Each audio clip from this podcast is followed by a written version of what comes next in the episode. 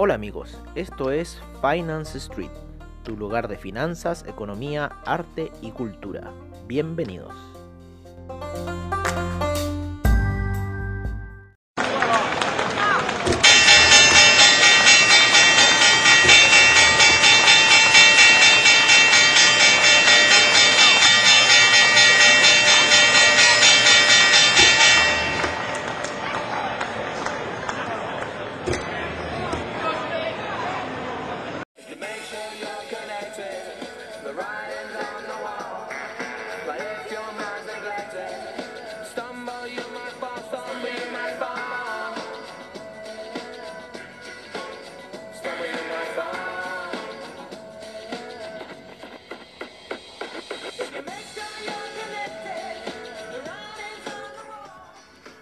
Hola amigos de Finance Street bienvenidos a su podcast matutino en Mercados on Street de Finance Street. ¿Por qué Mercados on Street? Porque todavía no empieza Wall Street, ¿no es cierto? A como lo hacíamos antes en nuestras sesiones matutinas, sesiones de la tarde, que también le hemos ido cambiando un poco el nombre.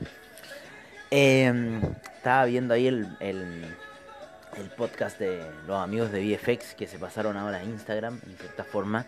Claro, la gente hoy en día está mucho más eh, visual, ¿no? Eh, yo diría que el público gringo es el más que escucha podcast, eh, más que como el público normal. O sea, yo creo que las nuevas generaciones y cosas así se dedican más a ver transmisiones en vivo que en cierta forma estar escuchando.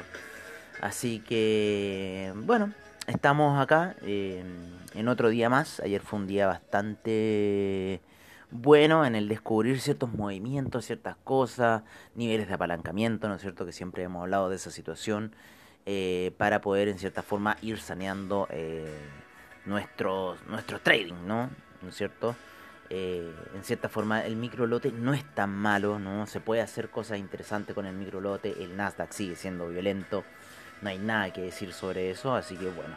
El oro es un poco menos violento en el microlote, así que estamos ahí también con nuestra apuesta en oro a la compra. ¿no? Eh, 1816 fue la, la, parte baja, ¿no es cierto?, de que cayó el oro el día ahí entrando en la semana, en la noche del día lunes, por decir, por decir, por, día domingo, yo diría, día, domingo en la noche fue más que nada esa gran baja que lo llevó a los 1816, luego la gran salida también que tuvo y que ya está a niveles de 1856, se encuentra aproximadamente 55, 56 moviéndose el oro en este minuto. El Nasdaq siempre traicionero, siempre eh, causándonos problemas, ¿no? Está ahí, estuvo cayendo recién hace un rato atrás en gráficos de 15 minutos, está haciendo figuras técnicas en 15 minutos, pero apenas uno pone una orden, eh, se pone irrespetuoso, no respeta la situación, pero en esta hora principalmente eh, las caídas del Nasdaq, las caídas del Dow Jones o el SIP, el Russell 2000, lo que sea, de aquí hasta la, la, la apertura de Wall Street, por lo general son bien técnicas. Así que estamos un poco ahí esperando que nos respete esa situación Nasdaq y eh, ver qué sucede. Por lo menos en gráficos de una hora ya había roto la vela anterior. Eh, Vamos a revisar bien porque había roto la vela anterior y esta vela estaba ahí como en un nivel de indecisión, claro. Debería seguir un poco la, presión bajista. Ayer hubo una caída bastante buena que yo pensé que dije, chuta, esto va a ir a buscar niveles bajos. Sin embargo, no lo hizo. Se, después se retrocedió completamente la vela. Eh, un fiasco el Nasdaq. ¿Qué quieren que les diga? Un verdadero fiasco el Nasdaq. El Dow Jones también quiso seguirlo, pero el Dow Jones ayer estuvo mucho más lateral. También nos dio muy buenas jugadas en el inicio de las operaciones, también un poco saliéndonos de la situación de estar enfrascado, enfrascado en el Nasdaq. Lo que pasa es que, claro, no hemos comido cierta operación en el Nasdaq ahí que nos tienen ahí bastante pillo. Y los movimientos que tienen, en cierta forma, también son bien violentos. Entonces, eso es lo que nos pasa. Porque ponte tú un 001 en 100 puntos que se mueve el Nasdaq ¿no es cierto? Por decir, de los 12.800 a los 12.700, eh, ya ahí eh, te quita 100 dólares, ¿no? En 005 son 500 y así. Así que, bueno, ahí un poco luchando con el Nasdaq. Yo creo que la situación técnica de este, por lo menos en las gráficas de 15 minutos, debiera seguir a la baja. Uno le pone ahí la venta porque se estaba matando y empieza a frenar. Yo no sé si te, me están filmando con una cámara o algo así para decir, oye, este buen ya puso una operación y en cierta forma hay que pararle el Red Bull. Pero bueno, la voy a dejar ahí por ahora eh, porque, como les digo, estamos previo al horario de apertura. Entonces, con lo cual eh, debería tener otra reacción esta eh, caída que está teniendo en cierta forma el Nasdaq. Por lo menos las gráficas de 15 minutos está toda la, situación hacia la baja. ¿no? Así que, bueno, vamos a ver qué va a pasar acá. 190, 5 por 4, 40 dólares, ya. Vamos a ver qué va a pasar. La voy a dejar un rato ahí jugar a esta vela a ver qué, eh, qué traición nos va a generar. Porque es traicionero el Nasdaq. Así que vamos a ver qué nos va a hacer. Lo voy a dejar ahí correr por un ratito. Porque por lo menos el Russell 2000, el, el, Dow Jones, eh, vamos a ver también el SIP. Eh, en esta hora sí están en cierta forma como que reaccionando a la baja. Aquí el, el SIP en cierta forma en gráficas de 15 minutos quiere salir un poco al alza. El Russell 2000 en 15 minutos sigue cayendo el, Dow Jones quiere reaccionar y yo creo que el Nasdaq debiera seguir cayendo un poco más abajo los mínimos para el día eh, para ahora no es cierto que ha tenido el Nasdaq es eh, de 12.869 el mínimo de ayer para el Nasdaq fueron los 12.768 por lo menos lo que se aprecia lo que se aprecia realmente en las gráficas de eh, de una hora es una fuerte presión bajista. Fuerte presión bajista. ¿Por qué? Porque, em, bueno, si bien pasó por sobre la media de, eh, de 20 em, periodos se apoyó, ahora hace un rato atrás la acaba de atravesar. Sin embargo, la media de 50 periodos le ejerce mucha resistencia al Nasdaq en este minuto. Así que en cierta forma está ahí batallando el Nasdaq esta, esta situación, por decirlo así. Como les digo, voy a dejar un poco que corra esta operación eh, hacia la baja, ya que yo creo que debiésemos hoy quizás ver ya, eh, por lo menos en gráficos de una hora, el, reventar ¿no? de la media de, eh, de, ¿cómo se llama?, de 200 periodos en gráficos de una hora. Si es que no le da un apoyo y si es que no le da un camino alcista, una situación alcista, vamos a ver un poco también cómo están esos futuros presentándose a esta hora de la mañana. Cómo están los futuros, vamos a ver, en cierta forma, están ligeramente rojos, muy pero muy ligeros, o sea, 0,02% de caída para el Dow Jones, eh, menos 0,04 para el SIP, 0,03% alcista para el Nasdaq, menos 0,14% para el Russell 2000 en lo que son los futuros. Vamos a ir a ver un poco la situación del VIX que se encuentra ligeramente positivo, un 0,39%. El Bovespa no para de subir, ya van 123.000, casi entrando a la zona de 124.000 puntos. Ayer entró, sin embargo terminó cerrando en 123.998 puntos. Impresionante cómo va el Bovespa, después también que tuvo una caída muy grande ahí cuando fue el el tema del año pasado, el pánico que se generó.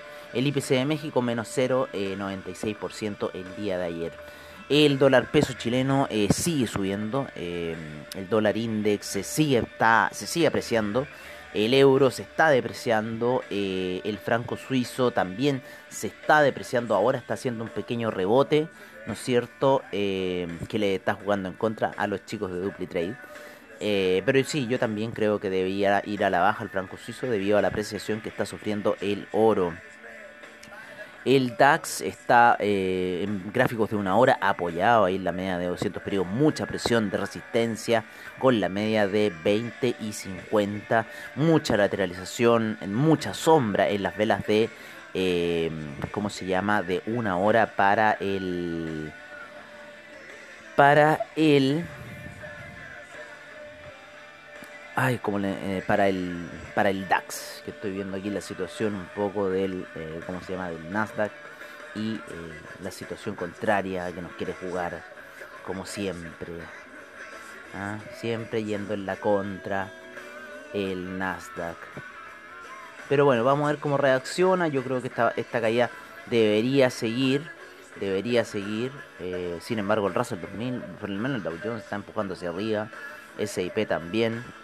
Así que bueno, vamos a ver qué sucede. Así está un poco esta maricona. Pero mira, está haciendo esa tercera vela, así que yo creo que va con tendencia de bajada. Por lo menos eso es lo que está haciendo. Así que esta vela puede que sea positiva, sin embargo la siguiente ya va a ser más negativa. Así que vamos a dejar un poco correr la orden para ver qué va a suceder. Así que eso también es bueno, ¿no? En cierta forma. Claro, esa vela del Dow Jones como va subiendo en 15 minutos. Subiendo un poco fuerte, rompe la vela anterior ya. Pero la, eh, la formación técnica, ¿no es cierto? Nos debería dar tres velas.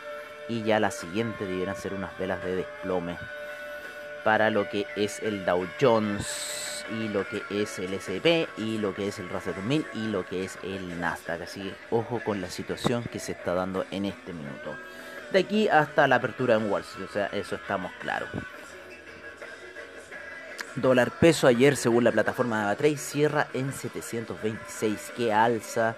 Yo me acuerdo esa venta, estaba ganando impresionante ahí, casi a los 692. 693 que llega y se manda esta subida rally que está teniendo, yo creo muy especulativo. Vamos a ver cómo están las gráficas de una hora. En una hora va yendo a buscar, pero así, con todo a la media de 200 que está a niveles de 7.38. Mucha especulación en el mercado nacional con el dólar peso. Así que esa en cierta forma a mí no me gusta mucho. Vale, eh, vámonos con los hidrocarburos. Vámonos con los hidrocarburos para ver qué está pasando en el mundo del gas, en el mundo de la gasolina, en el mundo del petróleo para la calefacción, en el mundo del petróleo también el BTI principalmente, el cual ya está en la zona de 53. Ojo que esta es la zona de la media de 200 periodos en gráficos weekly. Pero sin embargo la vela weekly de la semana pasada salió bien fuerte al alza, así que eh, terminó un poco con esa vela. Eh, de caída que tuvo hace en la semana de la Navidad principalmente. Así que bueno, está en la media de 200 en gráficos weekly, fuerte resistencia en este nivel, también se ven niveles de sobrecompra bastante elevados, por lo menos lo que es el estocástico, con ganas de mantenerse al parecer un rato, mantener quizás la tendencia ahí alcista o nivelarse para luego caer, pero bueno, estamos viendo por lo menos eh, la tendencia alcista hasta este minuto del BTI, del petróleo para calefacción, de la gasolina y el gas natural, que al parecer ya rompe esta media de 200 periodos que fue mucho tiempo una resistencia y al parecer se puede volver ya un soporte. Se está soportando en la media de 20 periodos en gráficos de 4 horas y se soportó ayer en la media de 50 periodos en gráficos de 4 horas. Esa es un poco la, la la tendencial que nosotros seguimos eh, aquí para ver un poco el tema de los hidrocarburos. En los metales preciosos estamos viendo quizás una pequeña, eh, ligero retroceso del oro, ¿no es cierto? Habíamos metido también unas compras aquí un poquito altas en el oro, sin embargo está retrocediendo. Yo creo que los niveles de eh, 1848 podríamos poner algún hedge quizás para si es que se nos llega a caer. Eh, pero la situación técnica del oro es, eh, yo creo que alcista, por lo menos la vela, la, media de 50 periodos en gráficos de una hora quiere afirmar la situación. Vamos a ver cómo están sus cómplices, que son la plata y el platino, los cuales ayer llegaron a esa media de 20 periodos, la cual ejerció resistencia, al oro también le ejerció resistencia, por eso ejerció un golpe bajista ayer para el oro. Eh, que sin embargo lo lleva a la zona de los 1837 y luego empezaron, empezaron compras en ese punto. Todavía sigue pegando la media de eh, de cómo se llama, de 20 periodos en gráficos de 4 horas, no le está dando tregua. La media de 200 también se está comportando como resistencia para el oro, sin embargo, en la plata y el platino esa media de 200 pasó a ser un soporte y ya en este minuto se encuentra por sobrepasando ya la media de 20 periodos hacia el alza. Así que ojo con lo que está pasando ahí en el tema del, eh, de la plata, del platino, del oro. Yo creo que el el platino y el oro, el platino y la plata le van a dar un poco el, el, apoyo ¿no? al, al, al, oro para salir ya de esta situación que está ahí como resistencia con estas medias móviles. En lo que es el cobre, el cobre ayer llegó a niveles muy bajos, anteayer, y después tuvo un rebote bastante fuerte que lo lleva hasta la media de 20 periodos en gráficos de 4 horas por debajo, la cual ejerce resistencia y en este minuto la de 50 está ejerciendo eh, soporte a la gráfica y el, cobre está en los niveles de 3,62 luego de haber retrocedido ligeramente a la zona de 3,59 durante la noche. Sin embargo, ya eh, está subiendo, está en 3,62 como les decimos y está al parecer eh, en un, en, bueno, volviendo, queriendo ir nuevamente hacia esa zona que llegó de los eh, 3,72. ¿Cómo está cayendo el Nasdaq? No, sí, esta, esta hora, amigos, es precisa. Esta hora es muy técnica. Esta hora es netamente técnico para el Nasdaq. El horario europeo se comporta muy técnico. Los europeos son muy técnicos en ese aspecto. Ayer los gringos tenían el puro desastre en el Nasdaq. Eh, por eso es bueno cuando ustedes están muy concentrados, quizás Nasdaq, Nasdaq, Nasdaq, irse a otro índice, irse a otra situación como lo fue el Dow Jones, que también nos dio bastante, eh, bastante buen redituvo ayer el Dow Jones. Así que les aconsejo esa situación, por, por lo menos eso yo estoy haciendo ahora. Si no el Nasdaq, recuerden que está el Russell 2000, está el Dow Jones, está el SIP, es los índices gringos si les gusta operar, que son bastante entretenidos, ¿no? Cuando empiezan a moverse a eso del campanazo de Wall Street. Pero como les digo, en esta, en esta hora principalmente es eh, como un horario técnico. Así que muchas de las figuras técnicas que nosotros eh, tenemos ahí de, colección, ¿no es cierto? De que, oye, que esta figura técnica acá, figura, esta, a esta hora es la hora que se cumplen, por lo menos se está cumpliendo en la gráfica de 15 minutos para el Nasdaq en la caída. El, el Dow Jones yo creo que también lo va a hacer y el S&P yo creo que también lo va a hacer. Así que bueno, veamos qué va a pasar con esta situación que está ahí un poco traicionero, un poco bastante, bastante traicionero. Sin embargo, yo creo que esta situación de caída debiese ser así. Nasdaq, lo siento mucho, pero déjate de déjate, déjate de molestar y uh, haz lo tuyo y cáete, ¿no? así que bueno, así está un poco el Nasdaq reaccionando a esta hora, queriendo hacer una vela martillo alcista, pero del terror en 5 minutos. Vamos a verla en un minuto. No, en un minuto te vamos a dar todavía un poco eh, guataje. Te vamos a dar un poco de guataje ahí Nasdaq. Pero está ya ahí bastante eh, a la frecho. Vamos a volver a las gráficas de 15 minutos. Que esas son las que más nos interesan por ahora. Y recuerden, hasta el horario de Wall Street siempre están estos factores técnicos. Por lo menos las medias móviles en lo que son los 15 minutos están bastante a la baja, lo mismo que en la, en la gráfica de una hora también. Hay bastante presión bajista, por lo menos a los índices. Yo creo corrección por la entrega de resultados, ¿no es cierto? Un poco sería esa situación.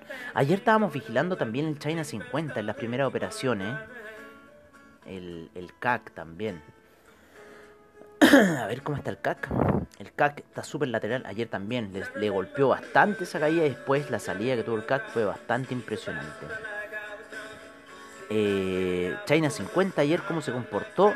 Ayer empezó ligeramente alcista y después empezó a hacer unos martillos bajistas. La primera hora, las primeras, las primeras horas de operación del China 50 son bastante violentas. Y luego después decide en cierta forma ir un camino bajista, pero de forma muy lenta, pausada, queriendo ir a buscar la media de 200 periodos en gráficos de 15 minutos que se encuentra en 18.669. Pero ya en esta hora el China 50 se tranquiliza, el horario de Wall Street por lo general no le hace mucho al China 50, sino que el horario de apertura de China es lo que principalmente mueve este índice. En el criptomercado vamos a ver cómo ha estado la situación de las criptomonedas. Eh, vamos a cambiar aquí, vamos a poner el Bitcoin, el cual se halla ligeramente eh, hacia el alza luego de la gran caída que tuvo el día martes, ¿vale? Así, no, el día lunes, perdón, estoy confundido con los días aún. El día lunes tuvo esa gran caída, sin embargo, está recuperando terreno, lo mismo que Ethereum, que lo vamos a poner inmediatamente. Ethereum Vamos a poner aquí, lo habíamos cambiado, lo habíamos transado por el China 50. Y vamos a poner el Ethereum.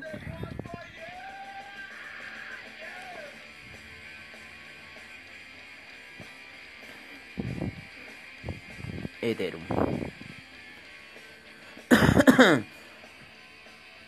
Veamos, el Ethereum también va en un camino alcista, ¿no es cierto? Quiere buscar de nuevo esa zona de los 1400. Estaba en la zona de 1000 nuevamente, luego de haber caído un poquito ahí durante las primeras operaciones de la noche a la zona de 900. Así que bueno, Ethereum eh, sigue subiendo, sigue buscando eh, posiciones más altas luego de la caída del día lunes. Y eh, bueno, la misma figura que Bitcoin, así que los robots están tomando el alza. Hay que analizar muy bien esas velas mensuales. Recuerden, analicen las velas mensuales. porque les, quizás pueden dar una respuesta, una señal, ¿no? A lo que pudiese ocurrir con el destino de Bitcoin dale, eh, porque fue lo que pasó en el 2017, diciembre, enero del diciembre del 2017, enero del 2018, cuando llegó a los máximos Bitcoin y luego tuvo esa caída. Así que les recomiendo que eh, analicen esa situación, vean esas figuras técnicas y eh, saquen sus conclusiones netamente para saber qué está pasando. Fuerte caída ya en el Nasdaq, retrocediendo, rompiendo la vela de hace unos 30 minutos atrás, más o menos, 45 eh, minutos atrás, em, rompiendo eh, en cierta forma el mínimo para el día de hoy, que eran los 12.869, así que está cayendo Nasdaq en este minuto. Y yo creo que eh, quizás la presión bajista va a estar ahora en las primeras operaciones antes de la apertura de Wall Street. Así que tengamos un ojo en esa situación. Yo por lo menos voy a dejar caer, como les digo, este horario europeo es bastante técnico para ese aspecto. Así que si estudian las velas de colores de Oliver Vélez y todas esas situaciones van a entender bien lo que les estoy diciendo. Así que yo estoy esperando la ganancia away from the 20, eh, simple moving average. ¿No es cierto? A, lejos de la, la media móvil de 20 periodos. Así que es un poco lo que recomienda Oliver Vélez en sus jugadas. Así que eso vamos a hacer.